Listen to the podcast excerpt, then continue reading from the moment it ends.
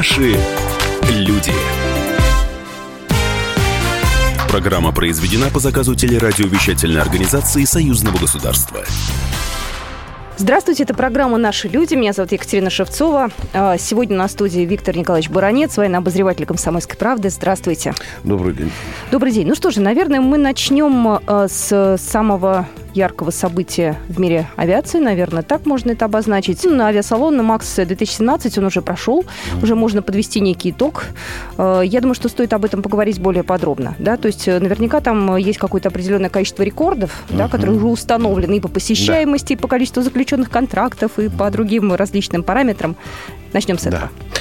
Ну, устроители э, выставки, подводя итоги МАКСа, Международного аэрокосмического салона 2017 чаще всего апеллировали к Максу 2015. Почему? Потому что были э, годы, э, когда э, количество посетителей или количество фирм было больше. Но это было давно. Но что касается рекордов, да, на Максе 2015 было 405 тысяч посетителей. А вот вчера пришли данные от устроителей Макса. По-моему, там цифра зашкаливает за 450 тысяч. Значит, 800 компаний. Правда, тут получилась какая-то неразбериха, что сколько иностранных, сколько наших. Ну, рекордное количество российских фирм, э, львиная доля э, была представлена Москвой, участвовала в этом. Но теперь основные итоги. Основные итоги, на мой взгляд – и первый и главный, пожалуй, заключается в том, что несмотря на санкции, несмотря на то, что Соединенные Штаты Америки и, и другие страны НАТО оказывали э, жуткое давление на фирмы, на министерства иностранные, иногда открытым текстом даже требуют не участвовать. В МАКСе, люди приехали. Приехали в том числе из Соединенных Штатов Америки. Фирма Boeing э, сразу же заключила договор, контракт об участии в Максе. Э, Airbus тоже пережил очень жуткое давление Вашингтона, и он тоже приехал. Это говорит о том, что несмотря на санкции, а, а разум, а коммерческий расчет, экономическая выгода, они берут вверх над политическими соображениями. Это первый итог. Второй итог заключается, э, пожалуй, в том, что несмотря на то, что в том числе и в России часто, извини меня за выражение, но часто заплевывают наш самолетостроительный корпус, да, говоря, что мы не можем делать самолеты, уже сколько слов наговорено про тот суперджет, но 20 э, самолетов контракт все-таки подписан, и мы продаем, а многие уже летают за рубежом. Так вот, я должен вам сказать тут уже к другому рекорду. Благодаря всей той технике и гражданской, и военной, вокруг которой, из которой были заключены контракты, тут тоже установлен очень приличный показатель. Более чем на 400 миллиардов рублей. Это очень неплохой результат, хотя некоторые скулящие люди говорили, что что там Макс сейчас провалится и все. Нет. Макс показал, что он жил, Макс показал эту работу, а самое главное показал э, то, что наш гражданский сектор и военный особенно сектор, несмотря на санкции, несмотря на то, что он кругом нам палки в колеса ставит, они живы и они стабильно удерживают позиции на мировом рынке. 11 компаний из Беларуси привезли свои а, различные, так скажем, продукты, да, потому что да. там беспилотники в основном, да. там различные разработки, там беспилотники. Вот что вы скажете относительно сотрудничества России и Беларуси? Именно, наверное, в военной сфере, большей части. Вы знаете, Белоруссия, у нее есть такая отличительная черта, она всегда участвует в, в наших выставках, форумах, салонах, да мы, собственно, этим же и платим. У нас тут, хотя и существует физическая российско-белорусская граница, но вот по этой части я э, никогда ее не чувствую.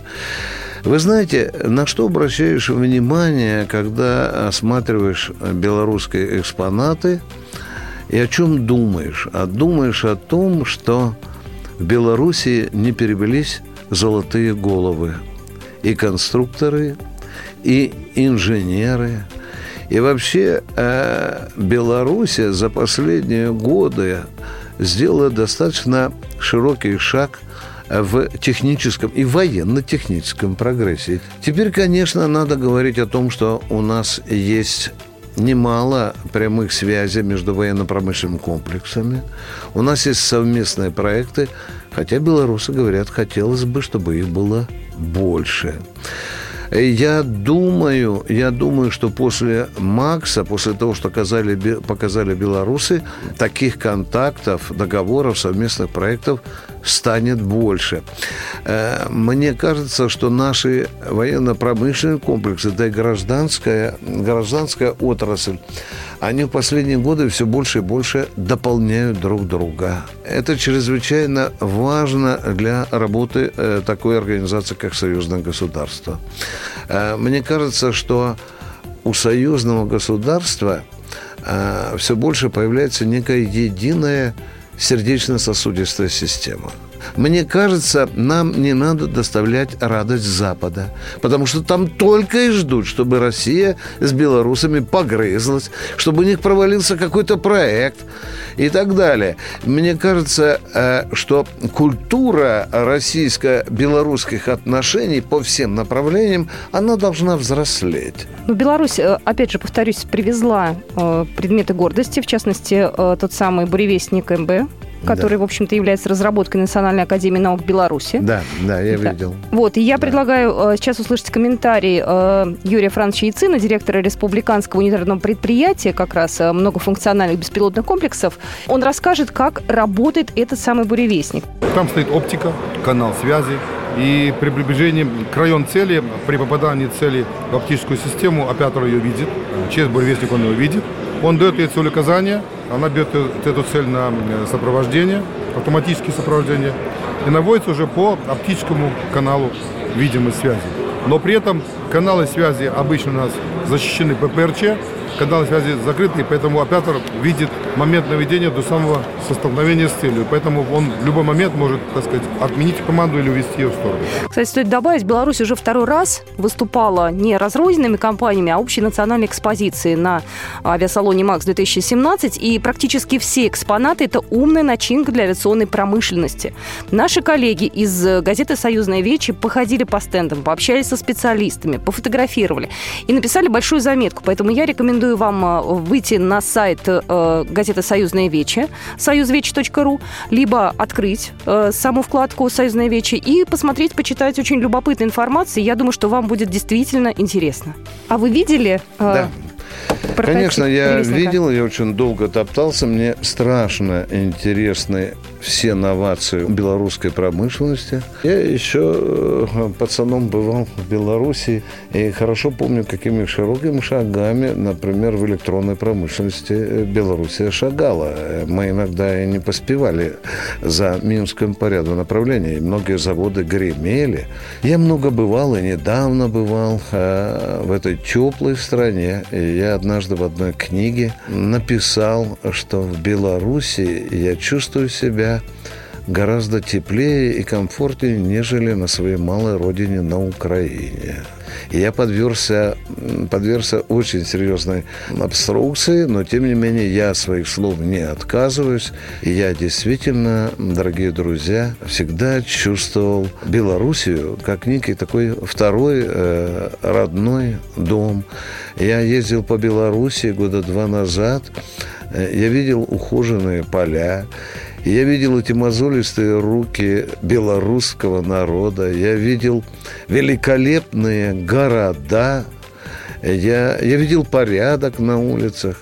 Если вы меня спросите, что для меня э, белорусская душа, это добро и порядочность. Ну что же, мы продолжим программу «Наши люди» буквально через две минуты, и вас ожидает увлекательный рассказ про армейские игры. Не только этого года, но и армейские игры в целом.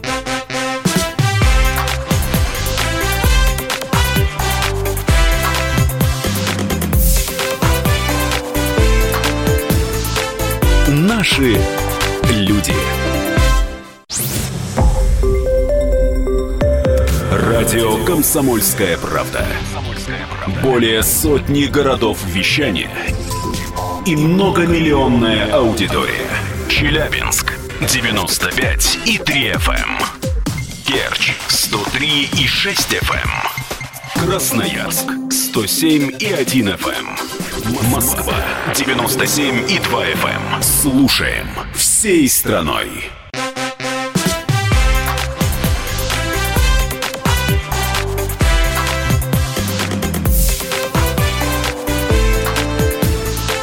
Наши люди. Мы продолжаем программу «Наши люди». Меня зовут Екатерина Шевцова. Вместе со мной в студии военный обозреватель «Комсомольской правды», полковник Виктор Николаевич Баранец. И от Макса мы переходим к следующему важному событию. Армейские игры 2017. Они уже стартовали. Я предлагаю нашим слушателям послушать небольшую справку, которую мы для вас подготовили. Наша справка. Международные армейские игры – это военно-прикладные игры, организованные на территории Российской Федерации по инициативе министра обороны Сергея Шойгу. Это уникальное в своем роде состязание военнослужащих разных стран, которое имеет некоторые признаки военных учений, а также в рамках которого проходят соревнования в отдельных дисциплинах. 1 августа 2015 года на полигоне Алабино в Подмосковье прошла торжественная церемония открытия первых армейских международных игр. Они проходили в августе на 11 военных полигонах, районах, расположенных в трех военных округах России. Программы игр предусмотрено 14 конкурсов полевой, морской и воздушной выучки. Самые большие команды, помимо команды Вооруженных сил России, были выставлены от Китая и Белоруссии. Вторые армейские международные игры проходили в прошлом году. За две недели три с половиной тысячи военнослужащих из 19 государств сразились в 23 конкурсах. Российские военные завоевали 20 золотых медалей, Казахстан – 2 и Китай – одну. Третьи армейские международные игры пройдут с 29 июля по 12 августа. В ходе них состоится 28 международных конкурсов, в том числе 5 новых. Это военное ралли, марш армейских внедорожников протяженностью более тысячи километров, соревнования расчетов беспилотных летательных аппаратов, воин Содружества – это военно-профессиональное мастерство военнослужащих стран СНГ, страж порядка, соревнования военных полицейских с использованием полосы препятствий, гонка героев, дорожный патруль, соревнования соревнования военной автоинспекции. Все конкурсы будут проводиться на разных площадках. Так же, как и в прошлом году, открытие игр пройдет в Подмосковье в Парке культуры и отдыха Вооруженных сил Российской Федерации «Патриот» и на полигоне Алабина. Наша справка. Начнем с того, наверное, э, кто был инициатором проведения первых армейских игр – то есть чья это была идея? Наверняка же э, какой-то сидел один человек, да, угу. хороший, да, который сказал, а давайте-ка вот встретимся и вот...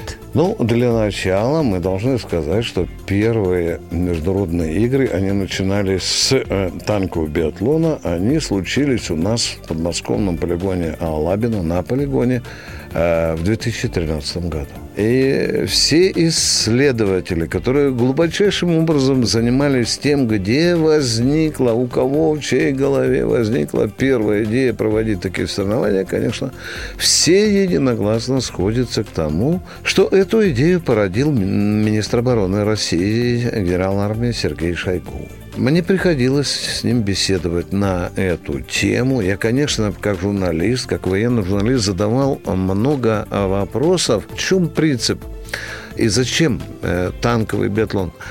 Ты знаешь, я сам был танкистом. И, естественно, учебный процесс предусматривал э, выполнение различных упражнений. Ну, вот едут три танка, стреляют. Хочешь просто попасть там в танк, макет или пушку, поехал назад, все как-то скучно. Ты не чувствовал никакого азарта. И вот тут, когда появился биатлон, вы бы видели, как горят глаза у танкистов. Ведь надо же не только быстрее всех пойти по трассе. Надо не только точнее всех поразить цели. Надо не только грамотно пройти там колейный мост, там эскарп, сделать змейку, э, перейти, проскочить водную преграду. Но это надо сделать лучше всех, потому что за тобой Россия, за тобой Белоруссия, Казахстан, Китай. И потому каждый экипаж ведь отстаивает честь своей страны. И это уже не унылое дергание рычагами, или наведение прицела, или мать-перемать. Это уже чемпионат мира, танковый чемпионат мира. Вот тогда в первых играх участвовали... Четыре страны. Четыре всего, страны. Четыре страны. В том числе и Белоруссия. А по какому принципу эти четыре страны выбирались тогда? Их пригласили. Министерство обороны разослало всем э, государствам Организации договора о коллективной безопасности, ну, нашим самым верным союзникам, ну и плюс Китай, конечно, да. И эти страны дали, дали согласие. Но я сразу отмечу, мы давали приглашение, Шойгу посылал приглашение, и во многие страны НАТО все на отрез отказались. Отказались они и до сих пор. Это опять вот такая, вы знаете, я не побоюсь сказать, такая тупая натовская принципиальность. Пахан Соединенных Штатов Америки не пускает их на соревнования.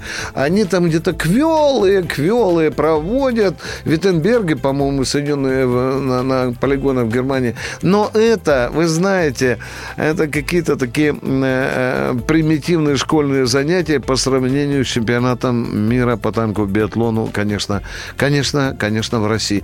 Так вот, я вам должен сказать, Э, Я, конечно, болел на первом же биатлоне. Я посещал весь биатлон. Я, конечно, болел прежде всего за россиян.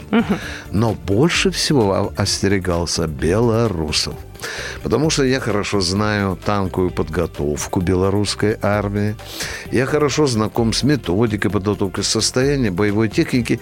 И я ждал, я ждал, ну уж не первое место, но второе они, они займут.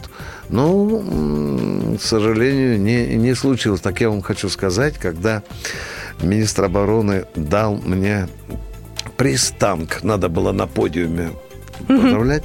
У меня в голове белорусы до того сидели, что они второе место, что я а, пошел к ним с серебряным танком. На что министр обороны мне сказал, Виктор, отнеси его казахам, белорусы третьи.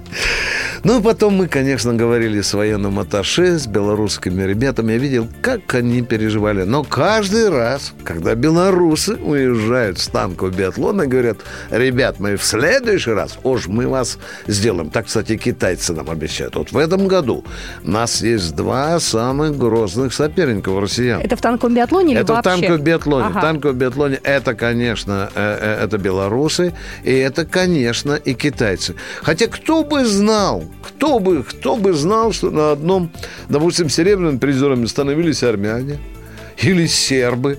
Уж я-то думал, многострадальная Сербия, как-то как им ли там до танкового биатлона. Бабах! И, и показали всем, даже зазнайкам китайцам тоже показали. Да, вот от- на этот раз белорусы приехали на своих танках Т-72, но только модер- модернизированные по белорусским лекалам. У них есть свой прицелик – которого мы тоже остерегаемся. Мы еще на прошлом э, биатлоне, я думал, уже они со своим прицелом сейчас как саданут, так Виктор Николаевич, ну садануть они действительно могут, потому что бойцы уже приехали, и у нас сейчас будет э, небольшой комментарий начальника Главного управления подготовки Вооруженных сил Республики Беларусь, генерал-майор э, Некрашевич Андрей Константинович нам расскажет о том, что привезли белорусы. Что касается выступления на наш танк, то, знаете, есть такая одна, ну, такая, можно сказать, хорошая, наверное, конечно, русская поговорка, да, что все свое ношу с собой, честно говоря. Поэтому, безусловно, на своей технике выступать гораздо проще, я считаю, легче. Мы к ней, во-первых, привыкли, мы ее более досконально освоили. Нам, может быть, и не надо столько времени выделять выверки и пристрелки, так как именно это те танки, которые мы испо- использовали в ходе подготовки к данным состязаниям в Республике Беларусь. Были отобраны четыре лучших экипажа, которые в данный момент сейчас представляют интересы вооруженных сил Республики Беларусь на состязании по танковому биатлону здесь в Алаве. И я должен сказать, что я не пророк, но мне кажется, что основная схватка будет вот в этом треугольнике. Хотя и казахи нам на пятки наступают, да? А новенькие? Э, ну, новенькие. Ой, новенькие. Кто у нас из Да, новеньких-то кстати, в этом я должен году? сказать, что на этот раз, ну, там и Уганда, и там и Катар, там, по-моему, и Иран. Я э, должен посмотреть, там 19 стран. Надо все страны четко знать. Но я скажу, что схватка на танковых директрисах кулисах ожидается невероятно жарко, и на этот танковый биатлон я еду как никогда. Вот действительно я еду как на чемпионат мира. Но я должен вам поделиться одним маленьким секретом. Когда однажды у министра обороны Шойгу спросили, а вот если белорусы, если китайцы, если казахи нам дадут бой, как вы будете себя вести? Знаете, как Сергей Кужевич ответил? Мы уступим соперникам любое место. Да, уступим любое место, кроме первого. Ну, это достойный ответ. Э, танковый биатлон – это гвоздь программы. Да, э, вот да, да. на танковом биатлоне, э, как правило, присутствует министр обороны да, стран-участниц. Да, То да, есть да. как это все выглядит? Я скажу, что с каждым годом министров обороны появляется все больше. Но уж белорусские министры обороны, что тот, что нынешний, они никогда не оставляют это без, без, без внимания. Я даже на прошлом биатлоне хотел под подойти к министру обороны э, Беларуси, который видел, что даже, вы знаете, переживал не только я или министр обороны Беларуси, переживал даже министр обороны России за то, что белорусы вырвались на второе место, но не удалось. А вот что удалось, слушайте в продолжении программы «Наши люди». Будьте с нами. Наши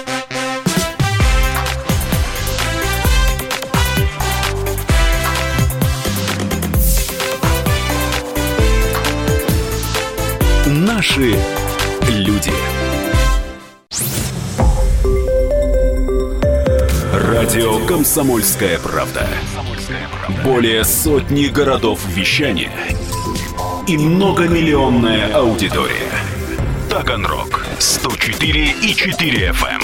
Ставрополь 105 и 7 FM. Керчь 103 и 6 FM. Москва 97 и 2 FM. Эм. Слушаем всей страной.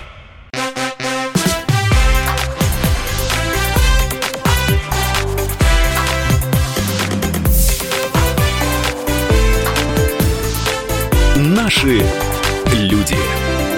Итак, мы продолжаем программу «Наши люди». Еще раз хочу напомнить, что сегодня в студии Виктор Николаевич Баранец, военный обозреватель «Комсомольской правды», Екатерина Шевцова, это я, и мы возвращаемся к армейским играм 2017, гвоздь зона, танковый биатлон. Виктор Николаевич, скажите, пожалуйста, школы э, танковые наверняка между собой отличаются. Э, сама техника тоже разная или она одинаковая? В этом году мы увидим новые явления в танковом биатлоне. Это столкновение разных танковых школ. Хотя и танки одинаковые, но модернизированный танк это в Беларуси, это уже совсем другой танк.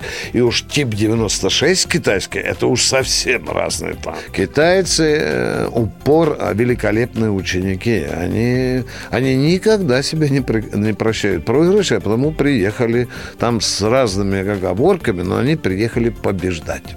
Мы тоже приехали побеждать. Мы ответим словами Шойгу. Уступим любое место, кроме первого. А, в этом году э, участников больше, чем в прошлом. Есть ли надежда на то, что будет с каждым годом расти и расти интерес э, к армейским играм?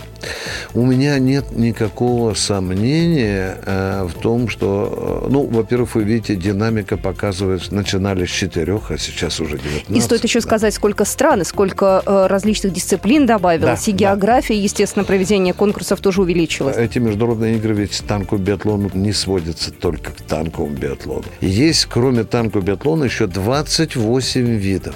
Соревнуются по разным дисциплинам. Авиаторе, моряки, химики, инженеры, разведчики, специалисты ПВО, ракетчики соревнуются. Но я вам должен сказать, что в прошлом году таких дисциплин, конечно, было меньше, но мы э, на э, этих международных играх увидели там, где надо подтягиваться. Это где? еще большой университет. Ну, например, физической подготовки. Например, протягивание патронных ящиков там под э, каким-то ограждением. Китайцы это были просто циркачи. Нам методику физической подготовки, конечно, нужно перенимать. Кстати, а вот воин Содружества, это как раз методика военной подготовки да, будет в да, Беларуси проходить. Да, Я да, знаю да, вот да. этот этап конкурса. Даже в Китае, в Казахстане. То есть э, международные игры, они расширяют географию. Это тоже признак и особенность этого. И на белорусской земле мы будем тоже соревноваться. Э, мне кажется, что э, военный э, вот танковый биатлон может еще стать университетом такой международной дружбы. Вы понимаете, что этих соревнований, они же не только там определяют, кто лучше, кто хуже. Они же разные школы, э, тут конструкторы присматриваются, как там у русских устроен там торсион или что-то, какой-то прицел.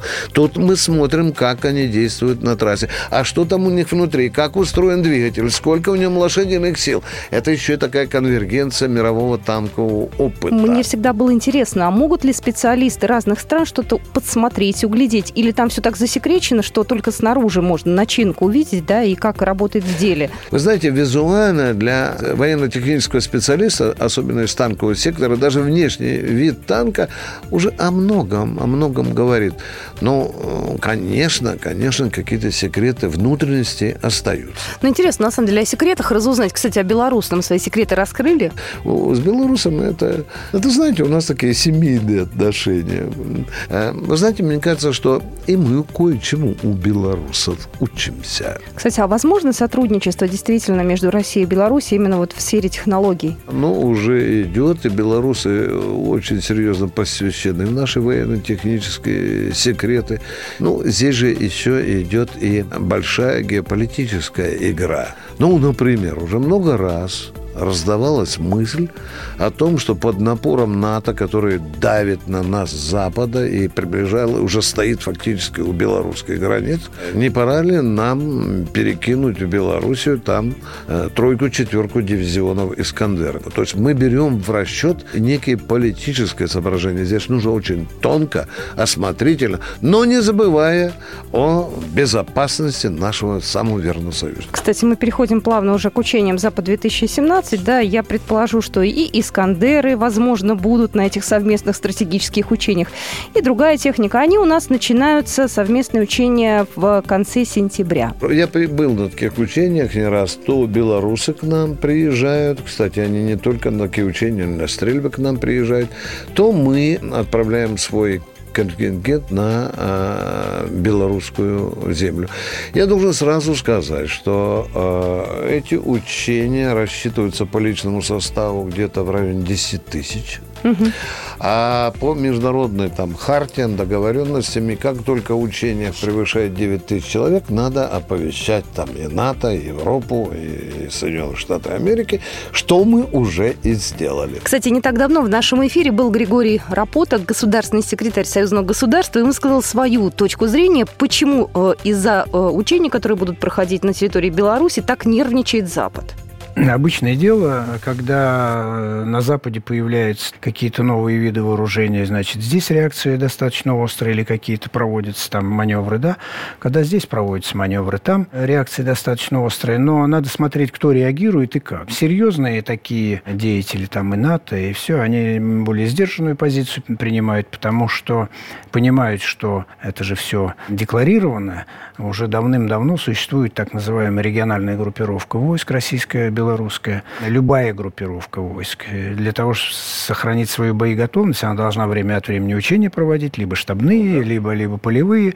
И это дело проводится, и уже не первый год, то на территории Российской Федерации, то на территории Беларуси. Более того, на эти учения приглашаются наблюдатели, которые могут видеть характер этих учений. Уверен абсолютно, что и на этих учениях будет достаточно много наблюдателей. Но тут политика, ведь каждый как бы решает свои еще политические задачи тут. И вот что говорит президент Беларуси Александр Лукашенко о подготовке к учениям Запад-2017. Учения открыты, мы приглашаем или уже пригласили огромное количество наблюдателей. Приезжайте, смотрите, они носят оборонительный характер, и мы вместе с Российской Федерацией традиционно проведем эти учения. На эти э, ближайшие учения будут приглашены международные наблюдатели? Я буду где-то близок к истине, что скажу, ну, минимум 120-140 э, приглашений Министерство обороны России разослал. На один из таких учений, которые проводились в Калининградской области, я лично э, сам лицезрел больше сотни военных аташе и министров обороны, которые туда приезжали. Мы не закрываемся. Где, кстати, белорусы тоже, братья белорусы тоже, тоже участвовали. Я вот слушаю сейчас работу и вспоминаю, э, и думаю о том скулеже и вое, который сейчас поднялся на Украине. Я только что сдал материал, э, в котором обозвал э, министра обороны Украины Степана Полтораки табаки. Ну, вы знаете, что табаки – это такой сказочный образ, который все время сталкивал людей лбами или распространял провокационные слухи. Так вот, господин Степан Полторак сказал, что российско-белорусское учение – это мощная группировка, которая может развернуться и ударить по Украине. Ну, я не знаю, как давно Степан Полторак проходил медицинское свидетельствование. Это его заботы. Но дело в том, что мы пригласили и украинских наблюдателей. А они приедут? Были учения, когда они, ну, как бы в насмешку присылают какого-нибудь ефрейтора, ну, может быть, еще капитана. Угу. Мы этот раз, мы говорим украинцам, присылайте хоть 10, хоть 20 человек – мы вас примем, напоим, да, да, да, уложим. Вы будете наблюдать от первого до последнего дня. Можем даже на танке прокатить до вашей границы. Ну так, в увеселительном смысле, да. Тем не менее, тем не менее, воют и скулят, уже стращают. Европу в том числе. Полтора, говорит, они могут развернуться и завоевать Европу. И тут подключается Польша, Прибалтика. Да, такой, они знаете, любят. Всеевропейский, натовский вой. Ну, конечно, русская угроза, Россия российская угроза. Уже вчера э, начальник генерального штаба Украины Муженко вдруг разразился сенсация, которая вздрогнул мир. Вы знаете, мне кажется, что украинский народ вообще оцепенел. Он вдруг сообщил по телевидению, что Россия, видите ли, аж три дивизии развернула там где-то в 100 километрах от Украины. Э, это ж как, вы знаете, для безграмотных пьяненьких бабушек с неоконченным начальным образованием где-нибудь в глубинке украинской, которая ни радио, ни телевидение, это могло произвести впечатление. Но только не для знающих украинских офицеров. Почему? Потому что еще в прошлом году министр обороны Шойгу назвал места дислокации дивизии и, более того, их номера. Какая сенсация, господин Муженко! Что вы так кажете, чего же вы дурите свой народ та Европу заодно? Я думаю, что про учение мы еще поговорим ближе, наверное, к сентябрю, вот да, когда я там начнется. Тоже буду, я, у меня тоже это крайне, крайне интересно. У меня была мечта взять интервью у министра обороны Белоруссии. Я отправил добросовестно 30 вопросов, в том числе комплементарных, потому что фигура министра обороны Беларуси меня чрезвычайно интересует. Это человек, о судьбе которого можно написать роман. Это человек очень самобытный. И моя, ну, мне передали с Министерства обороны э, Беларуси, что мои мечты еще могут сбыться. Ну, может быть, во время учений мне э, министр обороны Беларуси не откажет в этом, потому что хочется о многом откровенно поговорить. И я мечтаю об этом, раз уж наши э, учения называются э, российско-белорусскими. Э, мне очень интересно, как отреагирует Запад на приглашение Шойгу и Генерального штаба и на эти учения.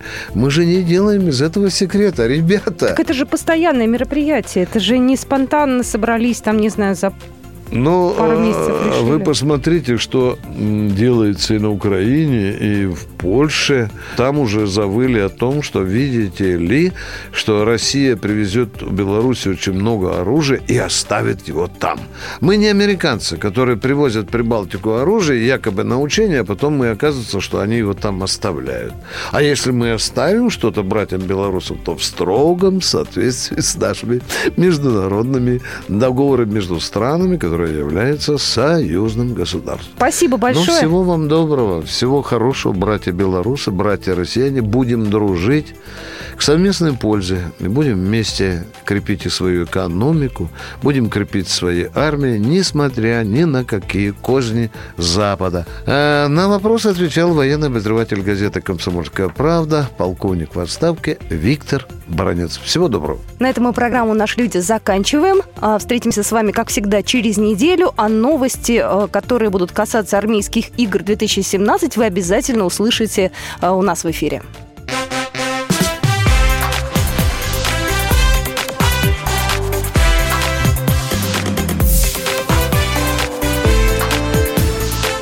Наши люди. Программа произведена по заказу телерадиовещательной организации Союзного государства.